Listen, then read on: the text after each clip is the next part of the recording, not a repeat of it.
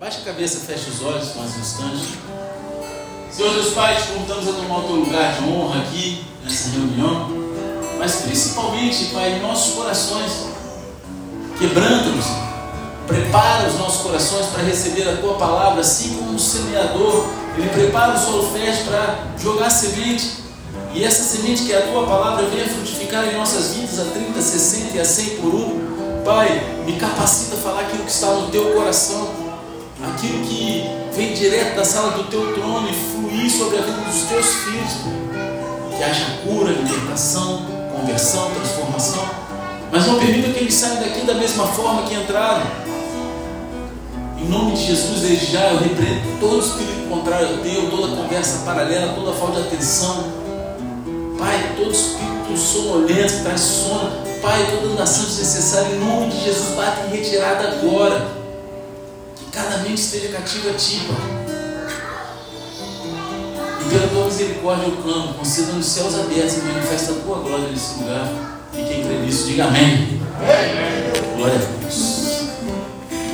E a gente está aqui continuando essa noite com a nossa série sobre a vida de Samuel, amém? amém. E Samuel ainda é um menino nesse momento, servindo na estrutura do templo lá em Siló, sob o comando do sumo sacerdote Eli. Né? E na semana passada a gente viu Eli é, repreendendo seus filhos por seus pecados no templo, e hoje a gente encontra Deus repreendendo Eli. Né? Deus ele, ele enviou um homem, um profeta, para confrontar Eli com a verdade sobre o pecado em sua própria vida e as consequências que se seguiriam. E você pode ter certeza, se você conhece Deus, você conhece a palavra, e você se afasta, você faz besteira, Deus ele sempre vai te dar muitas chances de você se arrepender. Ele envia profetas, ele levanta pessoas, ele mesmo fala com você, até que não, não haja mais jeito e ele tenha que derramar, porque ele nos ama, ele nos repreende, ele nos confronta, até que ele tem que tomar atitude dele, amém? Então vamos lá, para a gente entender melhor, eu vou pedir para que você abra livro, primeiro, primeiro livro de Samuel, capítulo 2, versículo 27. Quem for achando, dá um eita glória aí, bem pentecostal. Se você não tiver a Bíblia, pega a carona aí na telinha. E se você não estiver achando, abre em qualquer lugar e faz cara de que achou. De que achou. Amém? Mas fala assim: Meu Deus! Todo mundo achou?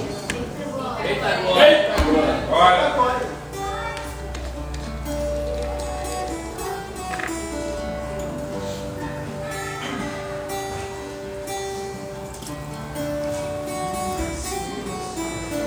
Glória a Deus.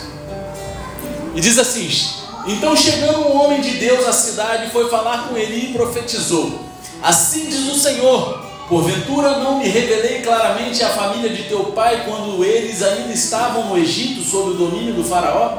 Eu o escolhi dentre todas as tribos de Israel para ser o meu sacerdote entre o povo, para ministrar no meu altar, para queimar o meu incenso e para trazer o colete sacerdotal diante de mim sem mácula. E concedi todas as ofertas queimadas dos israelitas à família de teu pai. Ora, por qual motivo então pisais e zombais do meu sacrifício e da minha oferta, que ordenei expressamente fossem celebradas na minha habitação? Porque honras teus filhos mais do que a minha pessoa, permitindo-os engordar como glutões com as melhores partes de todas as ofertas feitas por Israel, o meu povo. Portanto, Yahvé, o Deus de Israel, declara solenemente: Prometi a tua família e a linhagem de teu pai que ministrariam diante de mim para sempre. Entretanto, agora o Senhor declara: longe de mim tal propósito. Ora, honrarei aqueles que me oferecem honra, mas aqueles que me desprezam igualmente serão tratados com desprezo. É chegada a hora, portanto, em que aniquilarei o teu poder e a força da família de teu pai, como se decepa um braço, e jamais haverá algum idoso na tua família. E contemplarás a aflição na minha habitação, apesar de toda a prosperidade que trarei sobre Israel, não haverá pessoas que alcancem idade avançada, e aquele de tua linhagem, a quem eu não destruir no meu altar, ficará apenas para consumir os teus olhos de lágrimas, lamento e te provocar tristeza, e todos os descendentes morrerão no auge da vida. O que acontecer com teus dois filhos, Ofni e Finéias, será um sinal para ti. Ambos morrerão no mesmo dia. Em seguida escolherei e levantarei para mim mesmo um sacerdote fiel, que agirá de acordo com o meu coração e o meu pensamento. Eu lhe edificarei uma família duradoura e ele ministrará para sempre diante do meu rei ungido. E todo aquele que restar da tua família virá e se curvará diante dele para lhe rogar por uma moeda de prata e um pedaço de pão, e dirá: Imploro-te que me deis alguma função sacerdotal para que tenha algo para comer. Pesado, né? São verdades. Quem já brincou de verdade e consequência? São verdades e consequências. Só que não é aquela brincadeira de patifaria que a gente fazia no mundo, não. São verdades trazidas por Deus e as consequências dessas verdades. Essa é uma das passagens de julgamento das Escrituras. O que significa que é difícil de pregar. Porque pregar sobre julgamento não é fácil. É pancadaria. A maioria das pessoas tem dificuldade. É muito mais fácil né, receber sobre prosperidade, alegria, vencer, superação, do que você pregar sobre uma palavra de julgamento. E eu tenho certeza de que foi também uma mensagem difícil para esse homem de Deus trazer para ele, porque imagina, o profeta, ele recebe a mensagem de Deus e ele tem que sair lá da cidade dele, lá da onde ele está, no centro de conforto, né? E eu até estava falando esses dias, cara, se alguém souber onde está o centro de conforto, me fala aí que eu vou pegar um ônibus até lá, um avião, cara, porque eu estou precisando passar um tempinho lá, no centro de conforto, né? Na zona de conforto, na zona. Mas enfim, aí o cara sai de lá para dá uma paulada no sumo sacerdote, meu. Às vezes a verdade dói. E a gente prefere cobrir a verdade, diluir a verdade, do que entregar e de papo reto.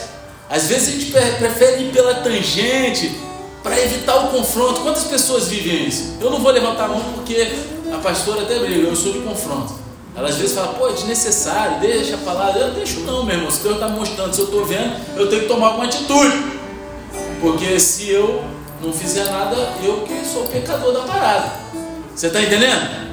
Mas quantas vezes na vida talvez você já tenha feito isso?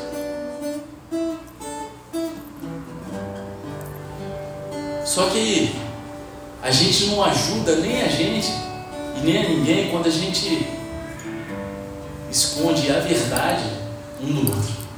Quando a gente deixa de fazer aquilo que tem que ser feito, falar aquilo que tem que ser falado e, confrontar do jeito que tem que ser confrontado.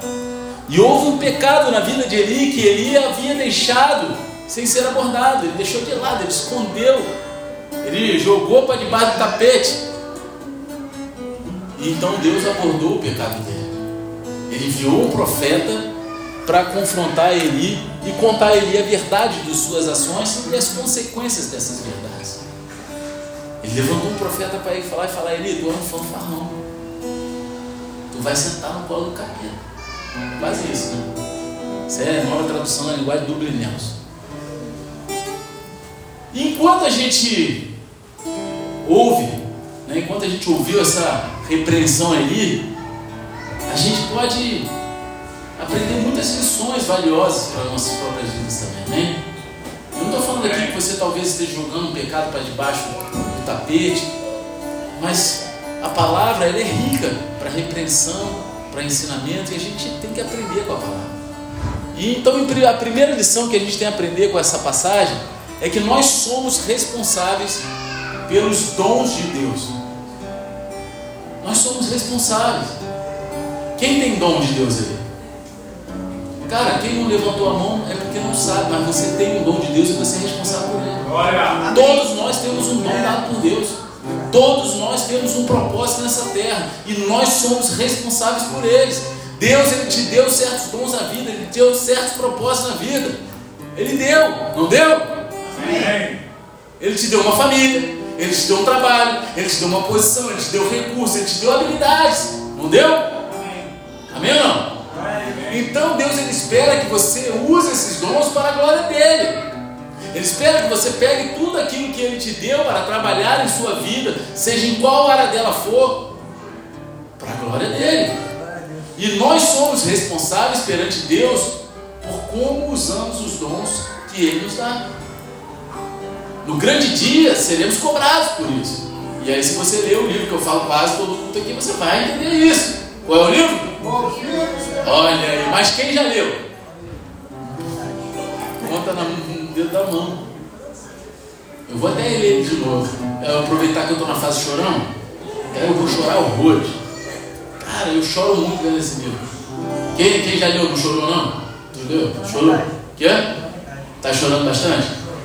Tu lembra de um monte de gente que tu ama, né, velho? É triste. A gente começa a pensar ali, não é né, que a gente está acusando os outros, não. É que você, assim, cara, você se sente responsável por aquelas pessoas. Pelo menos a, a minha ótica era essa, eu me senti falho. Eu falei, cara, como eu sou falho, cara, eu preciso fazer mais. As pessoas vão para o inferno e se eu demoro eu também vou. Porque nós somos responsáveis por tudo aquilo que Deus nos deu. E a gente vê isso na vida de ali. Quando chega lá no, no versículo 27 e 28, fala assim: Então, chegando um homem de Deus à cidade, foi falar com Eli e profetizou: Assim diz o Senhor, porventura não me revelei claramente a família de teu pai, quando eles ainda estavam no Egito, sob o domínio do Faraó. Eu escolhi dentre todas as tribos de Israel para ser o meu sacerdote entre o povo, para ministrar no meu altar, para queimar o meu incenso e para trazer o colete sacerdotal diante de mim sem mácula e concedi todas as ofertas queimadas dos israelitas à família de teu pai.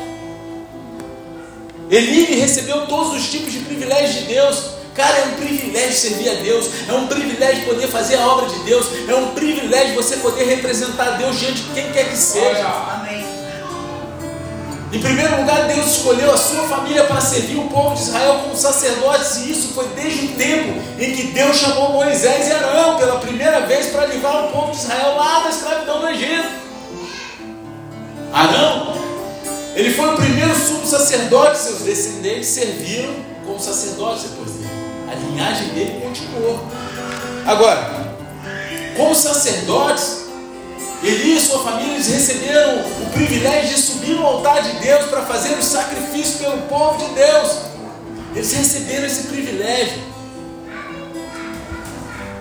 Hoje não temos um templo como era aquilo antigamente. Hoje nós temos casas de adoração, casas de, de oração, casas né, são chamadas igrejas, que é a união disso torna o corpo de Cristo. Nós somos uma família. Cara, mas isso aqui continua sendo um altar. Então, cara, cada um que sobe aqui deve se sentir privilegiado. Agora, não só aqui, cara, se você. Talvez o teu altar seja os teus filhos em casa. O altar do Senhor. Talvez o altar que você sobe para adorar o Senhor, o privilégio que você tem, é estar tá lá na mesa de som, no data show, é no ministério infantil, no boas-vindas, na zeladoria, na intercessão. Cara, cada um foi chamado e tem os privilégios. Só que lá naquela época, sabe, você participar ali no altar era um privilégio sem tamanho. Eles também eles receberam o privilégio de queimar incenso. Todas as manhãs e todas as noites os sacerdotes queimavam incenso em um altar especial, localizado em frente à, à cortina que guardava o caminho para a arca da aliança. Só o sacerdote podia ir até ali. Dali por diante só o sumo sacerdote. Até ali só o sacerdote. Cara, você imagina como que o povo não desejava chegar tão perto daquele lugar e não podia. Olha o privilégio. Quantas pessoas gostariam de estar sentado na cadeira que você está, recebendo uma palavra, um ar-condicionado que não funciona muito, mas às vezes fica gelado, a galera reclama. Para casar. Mas a gente reclama e não dá valor. É um privilégio. Quantas pessoas gostariam de, de ter uma família como você tem? Não a sua família seria inveja, mas de ter uma família como você tem, ter uma casa como você tem. Pode não ser a casa que você sonhou, pode não ser a maior casa do mundo, a melhor, mas é aquela que Deus te deu. Seja alugada ou própria. E a gente deve se alegrar isso, é um privilégio. Eu estou abrindo um leque, amém? Amém ou não? Eli, ele também recebeu o privilégio de usar o efode na presença de Deus. No último culto eu expliquei o que era efode, amém? Amém ou não? Amém. Não é palavrão não, tá? Em nome de Jesus. Eu recebi aí uma mensagem. Pastor, pensei que tinha falado palavrão no altar. Eu nem pensei nada, né? Mas eu recebi a mensagem e falei, misericórdia. Como ele achou que eu falava cara de cachorro? Né? O outro tá, tá, fica vermelhão quando eu falo, né? Aí eu falei, vou explicar para depois ele não falar de novo, né? Pô, o pastor do Balde tá falando palavrão no altar.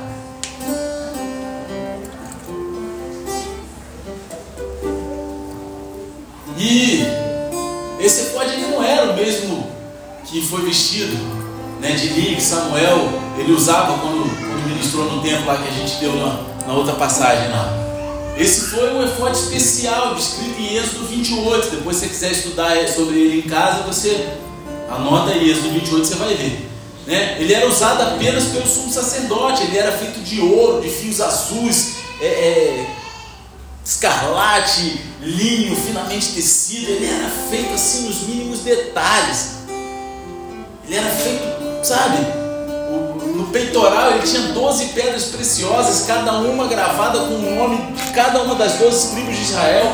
O peito também tinha o urim e o tumim, né? que eram usados para entrar na presença do Senhor e tomar as decisões com a sabedoria divina. Ele foi um grande privilégio, era um grande privilégio poder usar, porque dentre todos da linhagem de Arão, apenas um era escolhido para usar. Olha só.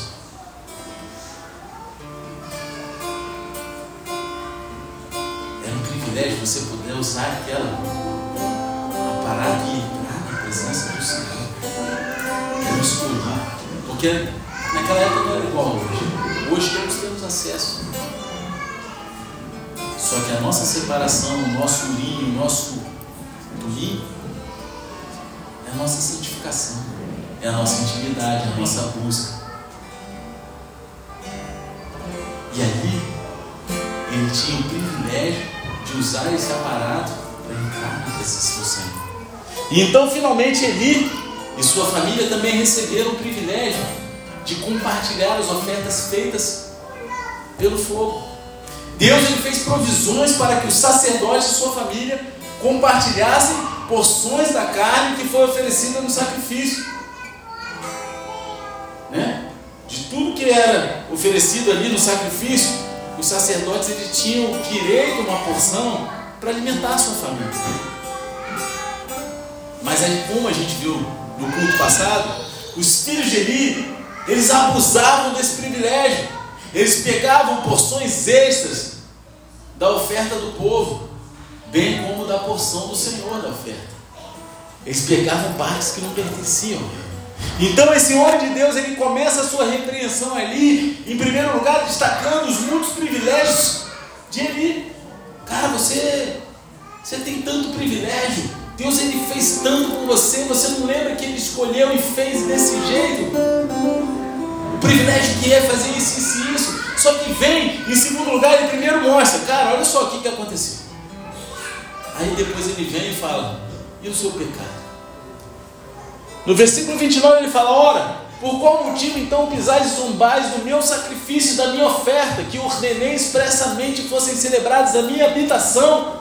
Porque honras teus filhos mais do que a minha pessoa, permitindo-os engordar como glutões com as melhores partes de todas as ofertas feitas por Israel, o meu povo. Ele vem falando, cara, não, o que eu te dei não é suficiente, o que eu te dei, eu te dei tanto. Oi, por que, que você faz isso?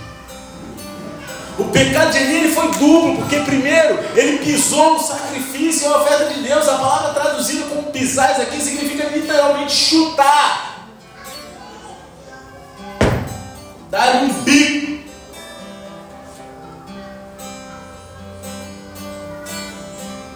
Você já chutou um cachorro? Quem já chutou um cachorro aqui? Chama, chama Sociedade é Protetora dos Animais. Eu já não chego a falar, porque tem, tem uns cachorros demoniados tentando derrubar da moto, né? Tá na moto assim, o bicho. Sabe quando? Teve um que eu sofri ataque do cão, né? Vieram dois, meu irmão, me derrubaram da moto, eu vendo no cu. Pô, parei a moto que eu vi que ele ia me pegar, meu irmão. Um mordeu meu pé, eu dei cabeçada, meu irmão. Pô, meu irmão. Era legião, cara. Cara, mas ninguém. Você não chuta um cachorro, cara. A gente, sabe? Quando você chuta uma pessoa, um animal, é um sinal de desprezo ou de respeito. Não é? Você olha assim, pô, você vai chutar algo que você respeita? Você vai chutar algo ou alguém que você tem zelo, carinho, cuidado? Claro que não. E Deus diz a Eli: por que você chuta o meu sacrifício, a minha oferta? Porque você despreza tudo que é, é, seria meu, é meu. E isso remonta ao que os filhos de Eli estavam fazendo com os sacrifícios, levando mais do que sua parte e até mesmo tomando a parte de Deus. E aparentemente Eli, ele também não era inocente nesse assunto, né? Ele sabia o que estava acontecendo. Ele fazia vista grossa. E observe que, que o homem de Deus ele inclui Eli quando ele diz que Eli e seus filhos se engordaram eles mesmos nas partes escolhidas das ofertas. Né? Entenda que assim, há um jogo de palavras que muitas vezes no original, que muitas vezes na tradução se perde, não perde significado. Porque se ler o contexto todo, a gente vai ver isso que eu estou falando aqui. Só que no original, ele fala que engordaram eles mesmos. E aí ele está se referindo tanto a Eli quanto aos filhos. Só que na tradução saiu como se fosse só os filhos. Só que a gente vê que ele participou disso na passagem posterior e anterior. Amém? Amém. Cara, e ele não, não foi quem tirou a carne do povo à força. Não foi ele que foi lá e tirou. Mas ele ainda assim comeu a carne que seus filhos trouxeram de volta. Porque a mesa do sacerdote era servida a carne, a comida, com a sua família. É aquele negócio cara faz um assalto ao carro forte e aí vem aqui e entrega o dízimo. Pastor, fiz um assalto, quero te dar uma oferta. Meu irmão, chuta que é macumba, eu chuto. Tá, meu irmão. É. Meu irmão, ao fazer isso,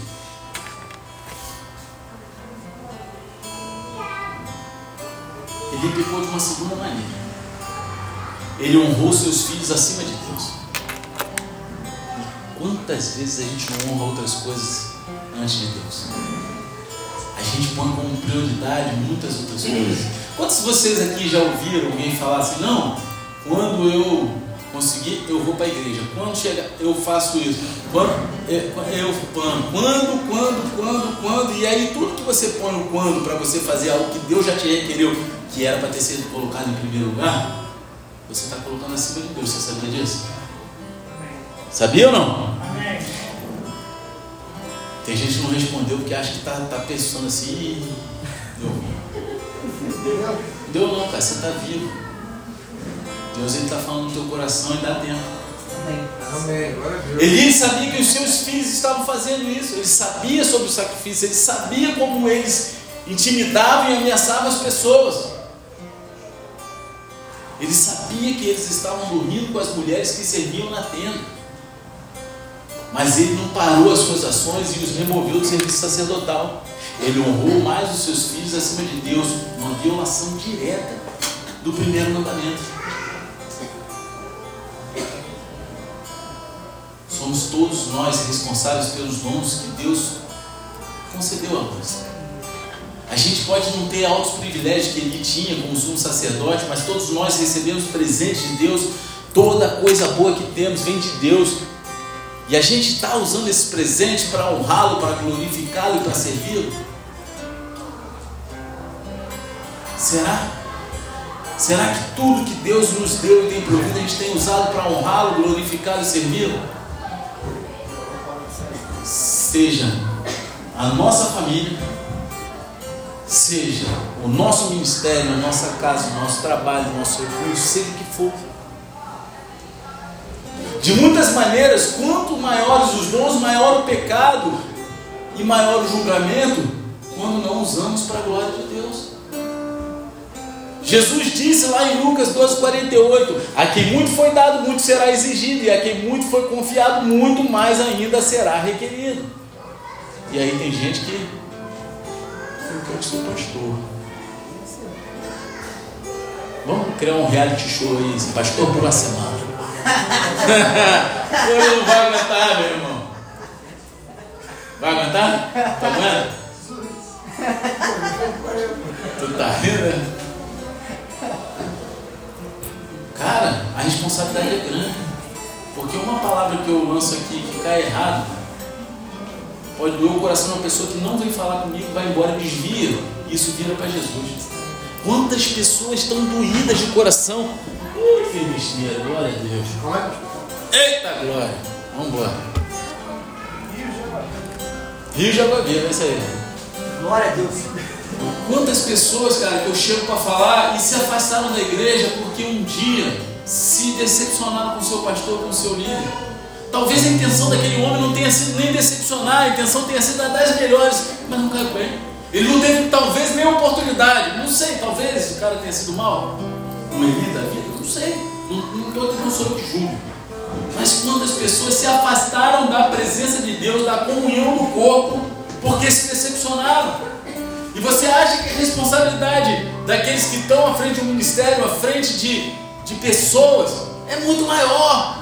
Agora, se você não é pastor, você que é homem, não é pastor numa igreja, você seja pastor da tua casa, cara. Seja pastor da tua família.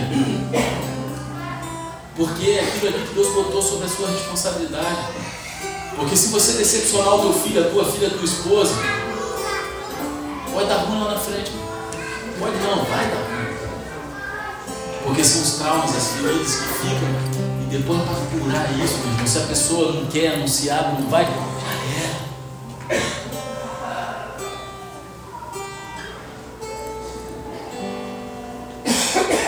Se a gente não usa tudo aquilo que Deus tem nos dado como dons e presentes para propósito, como um propósito para honrá-lo, glorificá-lo, a gente está pecando contra Deus. O pecado de Eli foi, foi o maior porque foi muito dado para ele, não foi? Então essa é a primeira lição que a gente aprende hoje. A gente tem mais seis ou sete. Glória a Deus. Estou brincando. Só mais duas. Ah. Outro não quer? Ficou com medinha? Tá com medinha, rapaz? É porque vai dar célula, né? Aí tá anotando toque por toque. Glória a Deus.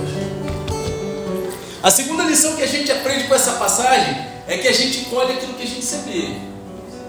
E isso é um princípio que se repete em toda a Bíblia. Às vezes a gente chama isso da lei da semeadura. Quem já ouviu falar? Amém. Olha. Tem gente que usa isso de uma maneira errada, né? É. Que gosta de ficar zombando dos outros, né? Quando o cara sai, deu mal, aí também colheu o que plantou. É uma verdade, é, cara, mas a gente não está aqui para tripudiar de ninguém. Né? Aconteceu com ele, não aconteceu? Ele colheu uma semente. Porque tem muita gente plantando abacaxi, mas quer colher morango, né? Mas não tem como, sabe? Pô, cara vai plantar um negócio lá e quer colher outro, não dá, cara. Isso não existe. E se a gente semeia uma coisa boa na vida, a gente vai colher coisas boas. Se a gente semear coisas ruins na vida, a gente vai colher coisas ruins.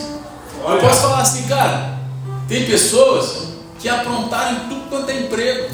Não podem voltar para visitar ninguém, aprontou não sei o que, não tem. Cara, eu, graças a Deus, cara, onde eu trabalhei na minha vida, eu posso voltar, eu sou bem recebido, as pessoas mesmo eu pude levar meu filho para conhecer o meu último trabalho, meu último emprego antes de vir para cá para Búzios. Cara, eu fui recebido, eu, eu, eu, parei o cartório inteiro, cara. Pô, fiquei até com medo, eu entrei para a sala lá para ver a oficial do cartório, porque depois, pô, eu ia tomar bronca sem ser funcionário mais, né? né? Eu, pô. Aí, meu irmão, por quê? Porque, cara, eu, eu deixei um exemplo ali. Eu semeei coisas boas. Naquele lugar lá, cara, eu fazia células terças e quintas. Chegava lá cedo, muito antes do horário de trabalho para pregar o evangelho. Tinha um cara lá que era ritmista da extinta Vila Isabel, Vila Isabel não existe mais, né? Acabou, né? Ele era de lá. Hoje ele é diácono da Assembleia de Deus. Você está entendendo? Cara, pessoas que não criam em Deus pediam oração. E não é porque sou eu, é porque eu comecei a semear coisas boas. Agora, se a gente semear coisas ruins na vida, a gente vai colher coisa ruim. Se eu tivesse semeado coisas ruins, deixado um monte de coisa ruim para trás, quando eu chegasse lá com meus filhos, eu não ia ser bem recebido, meu filho ia ficar triste. A única coisa meio, meio ruim que eu, que eu ouvi, né? Vai ficar gravado aqui, mas é verdade, né? Fazer o quê? Porque quando tu fala que tu vai ser pastor de Búzios, eu acho o quê? Tem que fazer aquele, né? É, é, o que os outros acham. A verdade, a realidade. Quando você fala que mora em Búzios, o pessoal acha que tu mora lá na ferradura, na Engeribá, de frente para papai. Eu acho isso, não acha? Não é verdade? Ah, tá morando. Aí o oficial do cartaz. É, tá morando em Búzios, né? Tá rico. eu fui sabe nada, não sei.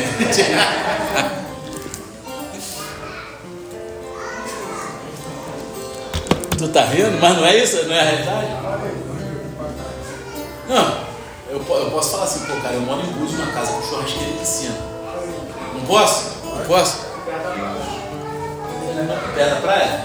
É, mais ou menos. São José. Pô, mas a piscina, pô, não, não reclamo não, tá? Mas a piscina não tem ninguém, meu irmão. É quase um, uma, uma caixa d'água, mas tá lá, é bonitinha, pô. Dá pra. Tá vazia lá porque quando o cara construiu, o cara não fez bomba, não botou nada. Aí tem que encher, esvaziar, encher, gastar água do caramba. Aí tá, pô, a gente enche muito raramente. Mas tem churrasqueiro. Aí o cara acha que é aquele piscinão com. Borda infinita. Ele tava tentando lembrar que era infinita. A borda infinita. Cara, mas eu amo, eu tô ali, cara. Glória a Deus, é o que Deus me deu. Eu tenho que, eu tenho que ser feliz, cara. Eu tenho que me alegrar e honrar com aquilo que Deus me deu. E nessa passagem, a lei da semeadura, ela é especialmente aplicada à nossa atitude em relação a Deus. A sua atitude em relação a Deus é muito importante. Então, vamos ler aqui, Samuel, primeiro livro de Samuel 2,30 diz assim: Portanto, Yahvé, o Deus de Israel, declara solenemente: Prometi a tua família e a linhagem de teu pai que ministrariam diante de mim para sempre. Entretanto, agora o Senhor declara: longe de mim tal propósito. Ora, honrarei aqueles que me oferecem honra, mas aqueles que me desprezam igualmente serão tratados com desprezo. Deus, ele havia feito uma promessa aos descendentes de Arão, de que eles seriam, serviriam como sacerdotes diante dele para todos sempre. Só que agora essa promessa seria tirada de Eli e de seus descendentes, porque Eli havia desonrado a Deus. Agora essa promessa seria tirada de sobre a casa de Eli e seus descendentes, porque ele vacilou, porque ele deu mole, porque ele não vigiou. Deus honra aqueles que o honram, mas aqueles que o desprezam serão desprezados. Você honra a Deus com a sua vida ou você desonra? Porque, cara, não adianta você vir na igreja falar glória a Deus, sapatear no fogo, orar em dez línguas espirituais, cair no manto, porque o que você faz escondido, Deus sabe. Eu não sei, o teu líder não sabe, o teu irmão não sabe, tuas ovelhas não sabem, às vezes teu marido, tua esposa não sabe, mas Deus ele sabe. E aí, é aquilo ali que vai dar ruim. Uma hora vai dar ruim, porque não há nada oculto que venha a ser revelado.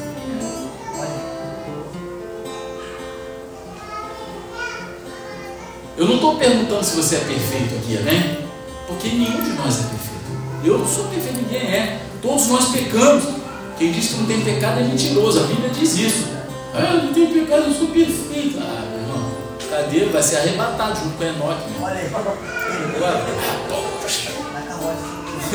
Hã? Na carruagem de fogo. Carruagem de fogo. Ah, pai, eu, pô, eu brincava, né, que andava muito metrô lá no Rio. Aí eu falava, vou pra Glória de metrô de fogo, porque Glória é uma estação do, do metrô lá, né? Aí eu vai.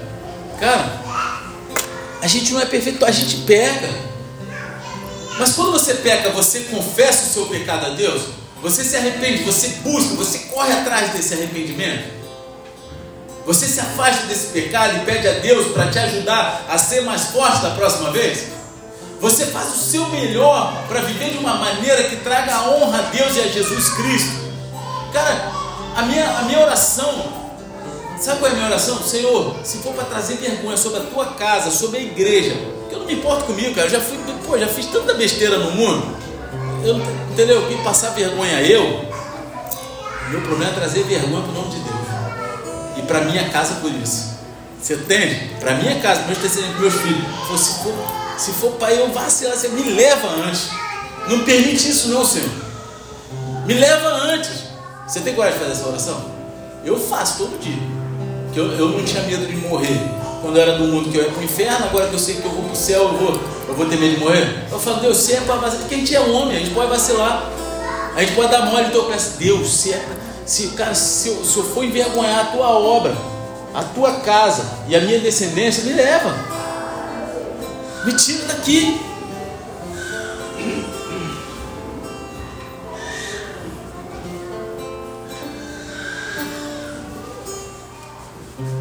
Gente colhe aquilo que a gente semeia. Olha. A sua relação, a sua atitude em relação a Deus é muito importante. Como você trata aquilo que você tem, aquilo que você recebeu, a tua família, tudo isso é presente de Deus. Tudo que vivemos é um dom, presente de Deus. E a gente valoriza isso. Cara, é que nem assim, né, o Pedro está aí, cara, você não sabe quanto me alegra quando um aluno meu de jiu-jitsu vem aqui. Eu já tinha, teve outros, tinha uns que frequentavam bem ali e tal. Cara, sabe por quê? Porque, cara, eu olho para cada criança daquela ali como se fossem meus filhos. E eu tento de alguma forma, num ambiente onde eu não. Eu, a maioria sabe que eu sou pastor, eu não posso ser um pastor e pregar o Evangelho. Mas eu tenho que alcançar o coração de crianças. Vamos lá. E eu tenho certeza que quando eles tiverem 30, 40 anos da minha idade, eles vão lembrar de mim de alguma forma. Assim como eu lembro do meu primeiro professor de jiu-jitsu. Hoje ele está com 80 e tantos anos, de faixa vermelha, está vivo ainda. Pô, mas como eu lembro dele, cara das brincadeiras que ele fazia, de todo o ensinamento que ele passou. Eu quero honrar a Deus a minha passagem que eu fizer, porque, cara, eu, eu chego lá, sabe que eu acho que eu começo a dar aula lá, primeira aula lá na Grace? Seis horas da tarde. Mas sabe que eu acho que eu chego lá? Que é, é, eu me sinto na obrigação e é a minha convicção que eu tenho que chegar a esse horário. 17 horas. Ah, por que ficar sem fazer nada? Não, eu oro. Eu oro pelo ambiente, pelas crianças que vão chegar lá. Eu profetizo sobre aquele lugar. Eu peço, sabe, para que Deus livre aquelas crianças de lesão. Ah, nunca lesionou ninguém já. E é triste quando isso acontece. Mas é um esporte de contato. Mas eu peço, Deus, se der para livrar, livra. É a minha parte, é o que eu posso fazer. É o meu cuidado, é o meu carinho. Eu estou tentando honrar a Deus o máximo que eu posso, com aquilo que eu tenho. E o zelo é chegar uma hora antes. Ah, eu dou aula na escola também. A aula começa às 5 horas. Que horas eu chego lá? O culto aqui é 18h30. Que horas eu chego? 5 horas da tarde. Cara, eu tenho que dar o meu melhor. Agora, também é importante a gente saber que o julgamento de Deus ele pode ser severo. No caso de Eli, ele se estendeu até mesmo sobre os descendentes. Em primeiro lugar, os descendentes de Eli, eles morreriam jovens. Está lá, versículo 31 ao 33. É chegada a hora, portanto, em que aniquilarei o teu poder e a força da família de teu pai, como se decepa um braço, e jamais haverá algum idoso na tua família, e contemplarás aflição na minha habitação. Apesar de toda a prosperidade que trarei sobre Israel, não haverá pessoas que alcance idade avançada, e aquele da tua linhagem a quem eu não destruir no meu altar ficará apenas para consumir os teus olhos de lágrimas, lamento e te provocar tristeza, e todos os descendentes morrerão no auge da vida. Parte do julgamento de Deus sobre Eli era que todos os descendentes dele morreriam jovens, enquanto ainda estavam lá no auge da vida. A gente não tem todos os detalhes históricos para preencher o que aconteceu com cada um dos descendentes de Eli. Só que a gente sabe que essa descendência foi cumprida de maneira dramática mais tarde no primeiro Samuel mesmo. O filho Eli, de Eli, né, é, Finéias, ele teve um filho chamado Absuia. Absuia ele teve um filho chamado Aimeleque. Então Emelec era bisneto de Eli. A Emelec ele foi sacerdote durante o tempo do rei Saul. Quando Davi estava fugindo do rei Saul, a Emelec deu a Davi e seus homens o pão da provisão de Deus. Quem lembra dessa passagem? Quem conhece? Quem não conhece, vai ler a Bíblia, em nome de Jesus. tu vê. A Emelec e todos os seus filhos morreram nesse massacre, exceto um que conseguiu escapar. Tá ligado? Todos. Tanto a Emelec como todos os filhos dele, descendente ali. Bisneto ali. E é claro que tudo isso aconteceria no futuro. Mas a segunda parte do julgamento de Deus sobre Eli chegou ainda mais perto de casa, porque os dois filhos de Eli eles morreriam juntos como um sinal. Está lá no versículo 34 que fala o seguinte: O que acontecer com os teus dois filhos, Ofni e Finés, será um sinal para ti. Ambos morrerão no mesmo dia. Cara, Deus falou que assim vai acontecer. E o que vai acontecer com teus filhos é um sinal para você ver o que eu estou falando. O homem de Deus falando, né? Deus está falando. E ele está falando que para tu crê que essa mensagem é verdade? Pei, pei, pei, pei, pô. meu irmão, vai morrer.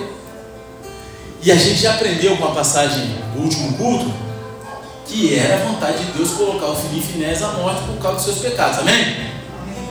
Amém? A gente não aprendeu isso? Então, a gente já sabia que eles iam morrer. Agora a gente aprende que ambos morrerão no mesmo dia. E isso seria um sinal para ele de que seus futuros descendentes também seriam cortados e que o julgamento de Deus era certo e era vindouro. A Bíblia é clara: a gente colhe aquilo que a gente semeia. Então não presuma as promessas de Deus. Ah, Deus tem uma promessa na minha vida. E aí continua vacilando. Porque, meu irmão, se você vacilar, você, Deus não vai, ele não vai cumprir, não é porque ele é mentiroso ou infiel, é porque você não é fiel. Porque as promessas de Deus são condicionadas a atitudes e posicionamentos nossos. Ele libera a promessa, mas você tem que tomar posse. A terra prometida estava lá, era do povo de Deus, mas a galera ia ter que ir lá guerrear e matar a galera. Né? Tinha até uma história aqui que eu já contei muito tempo atrás, ia contar sobre promessa. Nada, eu nem estou enfeitando, né? Teve uma família, há muito tempo atrás, já tem alguns anos isso, eu não lembro qual que ela foi, mas a, a família, um casal de pastores, a família toda, a galera da igreja, eles vieram passar um, um, feriadão, não me lembro se foi carnaval, alugaram a casa aqui em Búzios, ficaram aqui, a gente até foi um churrasco lá na casa deles e tal, e eles chamaram até a gente para fazer esse passeio de barco, a gente não foi. Aí eles foram fazer um passeio de barco. Alguns se lembram desse episódio, vai até lembrar. Aí o, o, eles faziam um passeio de barco, afundou o barco. Afundou o barco. E aí tinha uma mulher idosa lá e tudo, uma correria, uma doideira. As chaves dos carros estavam tudo dentro do barco. Os caras moram em Niterói, meu. Tiveram que pedir para ele trazer as chaves de lá, né? E quando afundou, o primeiro a pular do barco, nem avisou que o barco estava afundando, era o, o capitão, né? o cara que estava lá frente do barco. Só que tinha idosa, tinha pessoas de meia idade e tinha crianças de 10 anos de idade. E aí, meu uma correria, todo mundo com medo, barco afundando, eu tiro a idosa, não sei o que, e moleque de 10 anos, lá, pô, cheio de coragem, meu fazendo tudo. E no final de tudo, pô, todo mundo, os coroas adultos falaram, caramba, eu fiquei com medo, não sei o que. Aí o moleque chegou e falou que você não tive medo, não. É por quê? Porque Deus tem um monte de promessas sobre a minha vida que não se cumpriu. Ele, ele tomou posse, que Deus deu a promessa. Mas ainda depende, é moleque de 10 anos, que ele tem coragem, posicionado, mas ainda depende de atitudes dele o resto da vida. De posicionamentos. É um ensinamento para gente? É. Porque muitos de nós recebem promessa, e aí por que não chegam no nosso tempo a gente desanima, a gente vira as costas, a gente abaixa a cabeça, mas o tempo de Deus é diferente do nosso. Deus um dia falou para mim que eu seria pastor. Eu tinha 10 anos, ao incrível que pareça, eu era cabeludo, boqueiro, andava de preto. Aí eu cuspi no chão, chamei minha tia avó de velha maluca. É, velha maluca, sabe de nada, até louca. Ele achou que foi embora. Hum. Só que quando eu cuspi pro chão, acho que eu, pô, foi pro alto, caiu na testa mesmo. É, meu irmão. Promessa, pô, mas demorou um tempo, não foi? Cinco dias, cinco anos, em dez anos, não vou falar quanto tempo não, para vocês saberem a idade que eu tenho, 38 anos. Quê? Vocês duvidam disso? Pô, meu, 38 anos, Kairos. Não é Cronos. Você está entendendo? É tempo de Deus. De Deus é diferente do homem, cara. Você não entende. Minha contagem é diferente. Gostou dessa, né? O não vai usar, que ele está ali pensando assim, pô, essa porra. É paralisador. Então não presumo. Você pode se safar do pecado por uma temporada. Você pode se safar daquilo que você está fazendo de errado por um tempo. Mas é apenas uma questão de tempo até que as consequências do seu pecado te alcancem. É só uma questão de tempo. Deus, Ele vai honrar aqueles que o honram, mas aqueles que os desonram serão desonrados. O julgamento de Deus pelo pecado ele pode ser severo, e a gente vai colher aquilo que a gente semeou. Então a gente tem que entender, cara. Não adianta você pagar de espiritual na igreja, na célula, no trabalho, se você tem de casa. E não vou falar nem só de pecado sexual, não, de qualquer coisa, cara. A gente fala, veio aqui no seminário da família ontem. Pô, você chega em casa, você é bruto com a tua família, não tem carinho, não tem amor, não tem nada. E aí? Você está entendendo o que eu estou falando? Então a lição final, agora para acabar, fiquem felizes. Está acabando. Ah, já está passando da hora, cara. Já faltam 4 minutos. Você acha que eu vou conseguir acabar em 4 minutos? Eu achei que hoje ia ser rápido. Pô, a galera vai começar a parar ali na igreja. A lição final que a gente pode aprender com essa passagem da noite é aquilo. Vou falar. É que se desonrarmos a Deus, a gente pode perder a bênção de Deus. Igual a gente pode perder a nossa salvação. Se a gente vacilar, perde a salvação, meu irmão. Perdeu o playboy.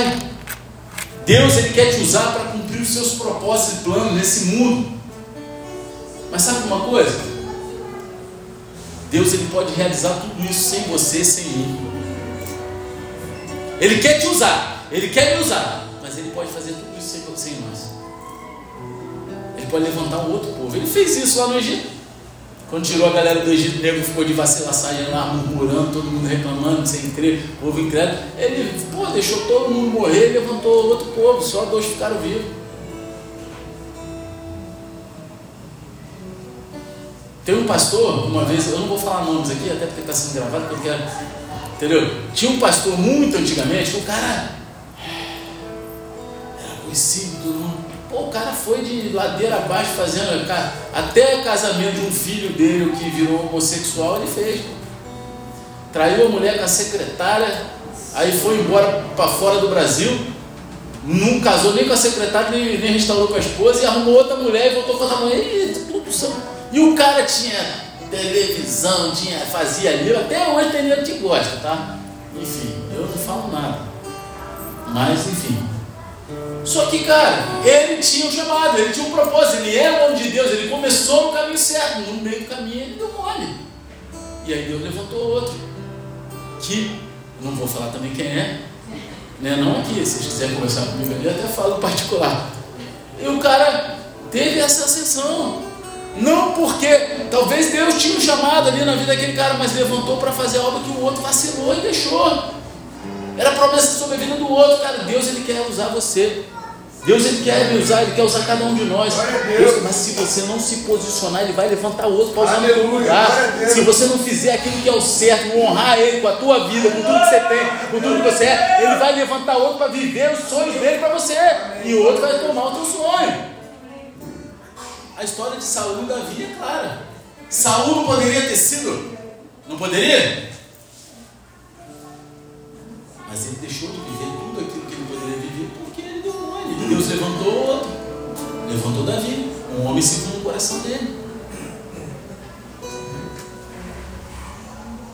1 Samuel 2,35 diz assim: Em seguida escolherei e levantarei para mim mesmo Um sacerdote fiel que agirá de acordo com o meu coração e o meu pensamento. Eu lhe edificarei uma família duradoura e ele ministrará para sempre diante do meu rei ungido. Eli e seus filhos, eles se mostraram tudo, menos sacerdotes fiéis. Só que isso não impediria os planos de Deus. Deus ele levantaria para si um sacerdote fiel que serviria a ele de coração. Agora, quem é esse sacerdote fiel? À primeira vista, estamos falando aqui de Samuel. Você pode pensar, ah, então é Samuel. Certamente Samuel é o único que desfruta do favor de Deus em Siló nesse momento, amém? Só que embora Samuel ele cumpra alguns papéis sacerdotais, ele funciona muito mais em seu ministério como um profeta e juiz do que como um sacerdote. Então, se não é Samuel, quem é pastor? Você está se perguntando isso? Quem é que está perguntando? Se não se perguntar, eu não vou falar não. Quem? Quem? Quem? Quem? Quem? Ai, não, não. A gente precisa olhar um pouco mais diante, lá para frente, para a gente poder identificar esse sacerdote fiel. O último sacerdote re, restante da linhagem ali foi um homem chamado Abiatar. Quem é que está familiarizado com esse nome? Abiatar. Ninguém? Lê a Bíblia, pelo amor de Deus. Eu posso às vezes não saber aonde está a passagem desse nome, mas eu sei que era o nome de um sacerdote. Você entende? Eu não cobro das pessoas assim, cara, decorar, eu não decoro. Né? Uma vez eu comprei até um livro de um pastor aí para ensinar a decorar. Meu irmão me fundiu minha mente. Eu falei, é melhor eu passar isso para meu filho, que ele tá ainda não, dá para decorar. Eu já, pô, já tô velho, não dá mais, porque eu vi que o cara começou novo, né? Mas, cara, a gente tem que ler a Bíblia. Alguém se lembra do massacre dos sacerdotes por Saul e como apenas um dos filhos de Aimeleque escapou? Aquele filho era Abiatar. Abiatar serviu a Davi a maior parte de sua vida. Só que logo no final ele se virou contra Davi e participou de uma rebelião contra seu filho Salomão. Você está entendendo? Olha aqui. Primeiro livro de Reis, capítulo 2, 27. E Salomão excluiu Abiatar do sacerdote de Yahvé, cumprindo-se deste modo a palavra que o Senhor tinha dito em Siló a respeito da família de Eli. Você está entendendo? A Bíblia ela se completa. A gente tem que ler ela como um todo. A gente tem que participar dela, viver aquilo. Eu viajo na Bíblia, tá? Eu acho que parece que estou dentro um filme. E uma nova linhagem ela foi estabelecida naquela época através de um homem chamado Zadok. Então Zadok é provavelmente o sacerdote fiel sobre o qual falou aqui em 1 Samuel 2, amém? Amém ou não? É claro que essa profecia ela é finalmente cumprida em Jesus Cristo. Finalmente, lá no final, ela é cumprida em Jesus Cristo, que é o fiel profeta, é o fiel sacerdote, é o fiel rei, o Messias enviado por Deus. Agora, Deus ele cumpriria o seu plano com ou sem a ajuda de Eli. Não importava. Em nosso orgulho, a gente pode se convencer de que somos indispensáveis. Mas a verdade é que Deus ele pode cumprir os seus planos com ou sem você, com ou sem mim. Ele pode me usar ou pegar e usar o outro. Ele quer usar a gente. Mas se a gente ficar de vacilação, ele chuta a gente e pega por outro. Não porque a gente é descartável, porque dá muita chance. Quantos aqui tiveram mais de duas chances? Mais de três? Olha, eu tive muita chance. Eu, se for, vou apertar até mil. Por isso que eu choro. Porque porque muito perdoado, muito grato. Eu tenho que ser grato, se eu não for grato, eu sou. E não é só isso, mas Deus ele pode dar a nossa bênção para outra pessoa também, que foi o que eu falei aqui. Agora, está lá no versículo 36, 1 Samuel 2. E todo aquele que restar da tua família virá e se curvará diante dele para lhe rogar por uma moeda de prata e um pedaço de pão, e dirá: Imploro-te que me deis alguma função sacerdotal, para que tenha algo para comer. Ele provavelmente ele tenha pensado que ele e seus descendentes continuariam sendo sacerdotes, desfrutariam da bênção de Deus, e não importava o que acontecesse. Eu posso fazer o que eu quiser, Deus botou aqui, ninguém vai me tirar. Só que não só Deus criaria um sacerdote fiel para si mesmo, como esse sacerdote substituiria a família dele. No momento, seus filhos estavam roubando comida das pessoas, no futuro, seus descendentes, eles estariam implorando por comida a nova linhagem de sacerdotes. A linha de Zadok substituiria a linhagem de Eli. E a linhagem da família de Eli basicamente desapareceria do mapa.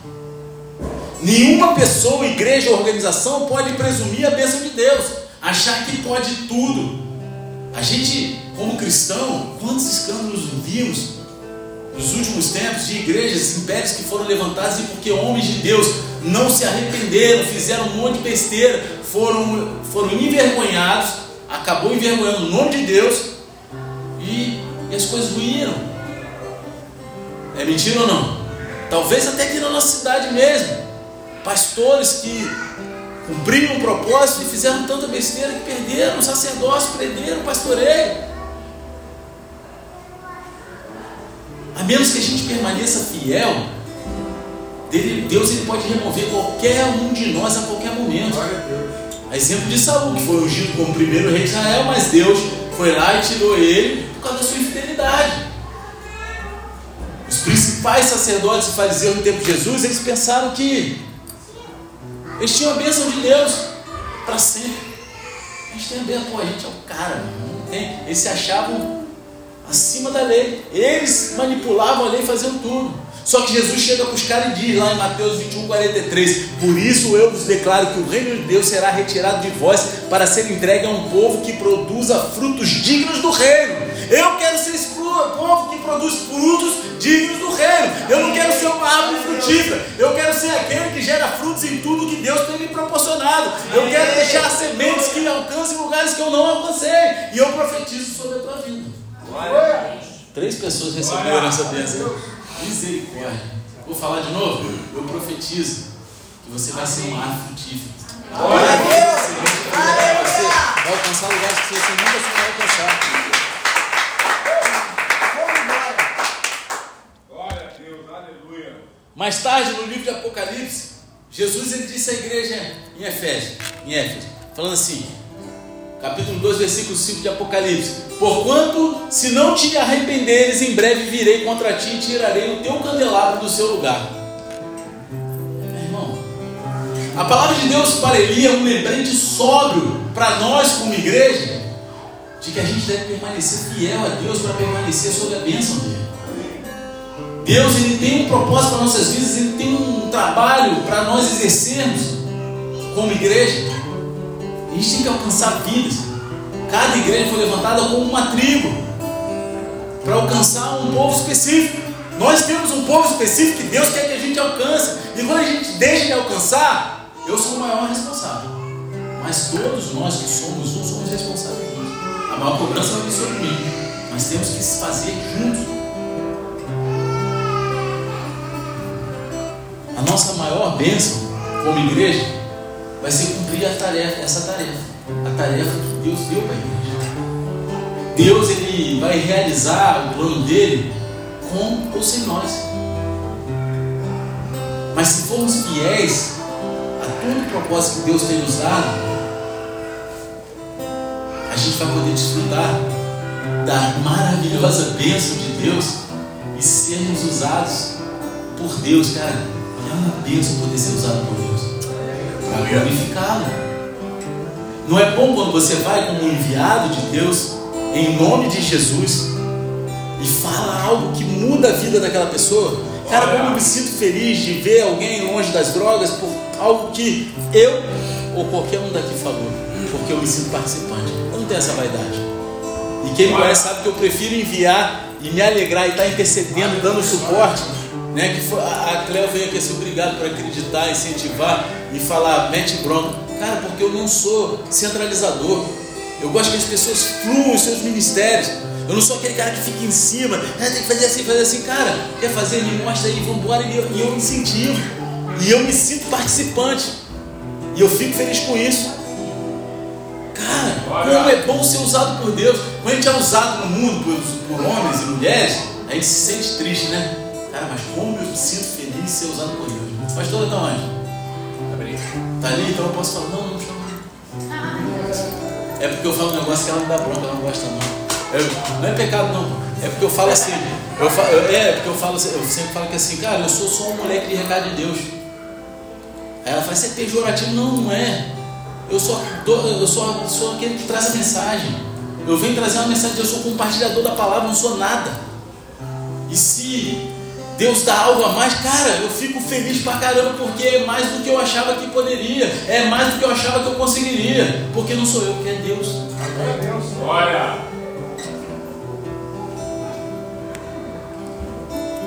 Mas se a gente não for fiel, se a gente não permanecer, se a gente não gerar frutos, se a gente não. Deus, ele, ele pode tirar essa bênção e entregar para outro. Então, essa lição final que a gente pode aprender com essa passagem. Se desonrarmos a Deus, podemos perder as bênçãos de Deus na nossa vida. Fica de pé, abaixa a cabeça, levanta e fecha os olhos em nome de Jesus. Olha. Essa é uma passagem muito difícil. Ela era para ter sido pregada bem rápido. Só que é tão difícil de esmiuçar, falar sobre o julgamento de Deus, que eu acho que eu não, não consegui nem alcançar a profundidade que deveria. Eu falei no início que não seria fácil. Mas como todas as passagens de julgamento e juízo de Deus, a gente também precisa olhar para isso da perspectiva da graça de Deus. Porque Deus é um Deus justo que julga o pecado, mas também é um Deus misericordioso que perdoa o pecado. Deus amou o mundo de tal maneira que deu o seu Filho unigênito para que todo aquele que nele crê não pereça, mas tenha vida eterna. Fato de que Deus ele pode tirar a sua bênção e entregar a outra pessoa é um pensamento difícil, né? Mas o fato de que Deus pode tirar seu pecado é um pensamento feliz, né? Aleluia. E quando você coloca a sua fé em Cristo, Deus tira o seu pecado e o dá a outra pessoa. Ele dá o teu pecado para Jesus. Jesus ele pagou a penalidade pelo seu pecado para que você não precisasse pagar. Mas você precisa confiar nele. Você não pode honrar Deus além de Cristo. A Bíblia diz que aquele que não honra o filho não honra o pai que o enviou. Deus ele honra aqueles que o honram. E eu quero fazer duas orações essa. E a primeira oração é que você que tem vindo aqui, entrou aqui pela primeira vez hoje, aí, em algum momento, já tem ido a alguma igreja, mas você nunca entregou a sua vida para Ele. Você hoje deseja honrar a Deus através da entrega da tua vida a Jesus? Se você quer entregar a tua vida para Jesus, você sabe que é o primeiro passo, você precisa disso. Coloca teu nome no teu coração. Você quer se reconciliar com Deus, você precisa disso. Você sabe que. A tua descendência, a tua família, tudo que você faz, tudo aquilo que você conhece como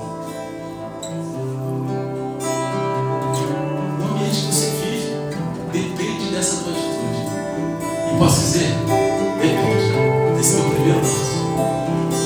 E se você deseja entregar o teu coração e reconhecer Jesus essa noite, coloca a mão. Glória a E Deus. repete comigo, Senhor Pai, Senhor Pai. me perdoa.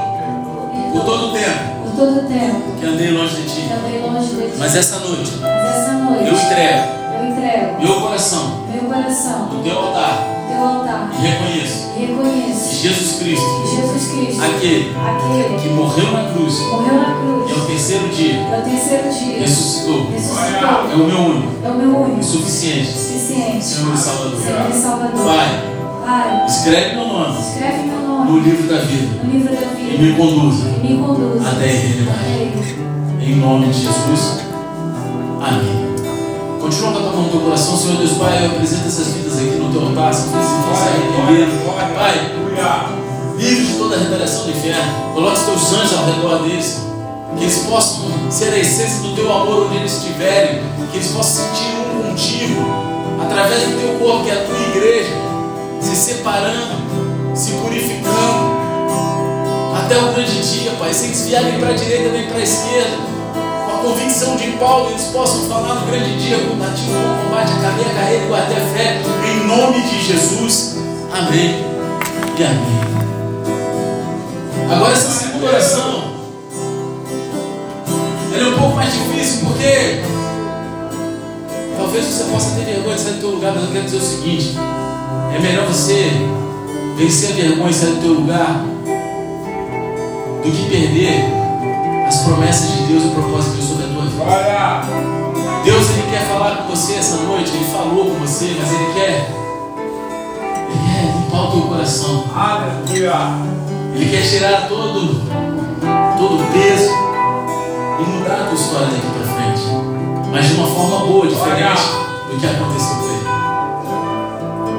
Essa oração é com você que está aqui dentro hoje, mas você sabe que você tem muitas coisas em sua vida que desagradam a Deus. Coisas que aos teus olhos, aos olhos de um, de outro, parecem tão bobas. Mas no fundo, no fundo, você sabe que aquilo desagrada a Deus, você sabe que você não está fazendo certo. Tem coisas na tua família, no teu negócio que você tem feito vista grossa.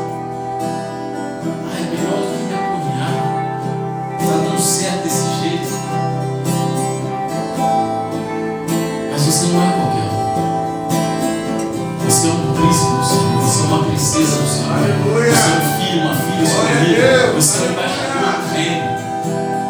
Você não foi chamado a se sujar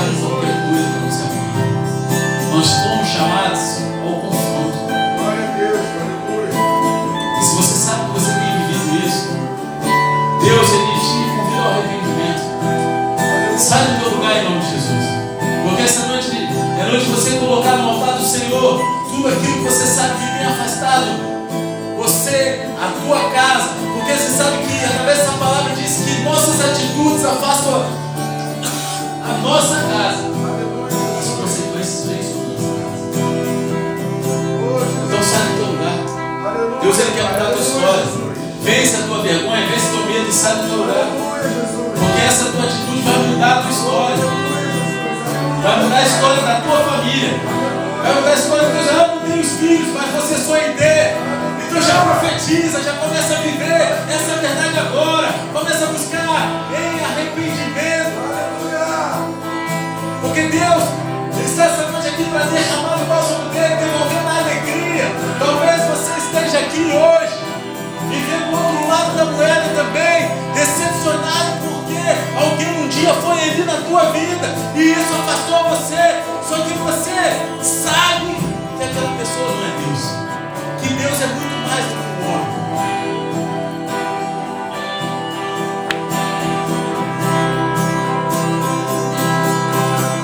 Você está lutando para viver aquilo que você viveu antes do povo. Só que Deus uma palavra para você. A glória da segunda casa Aleluia!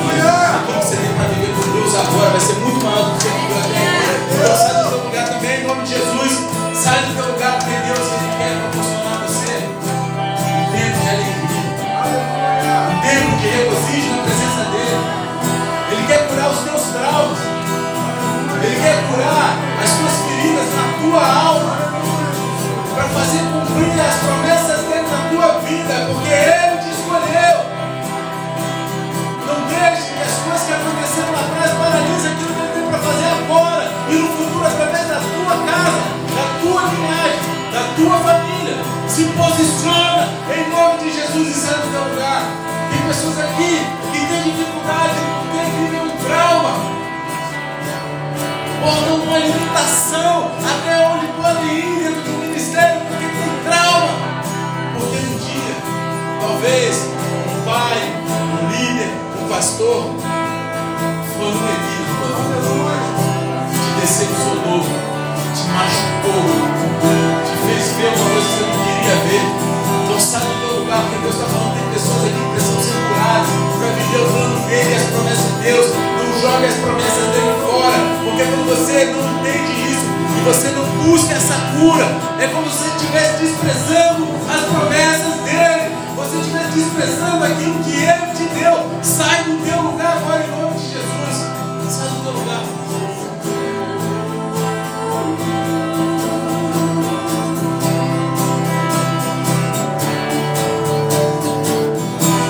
Me aproximei, permaneci, o teu olhar me consumiu. Eu sou todo teu. Deus, me aproximei, permaneci, o teu olhar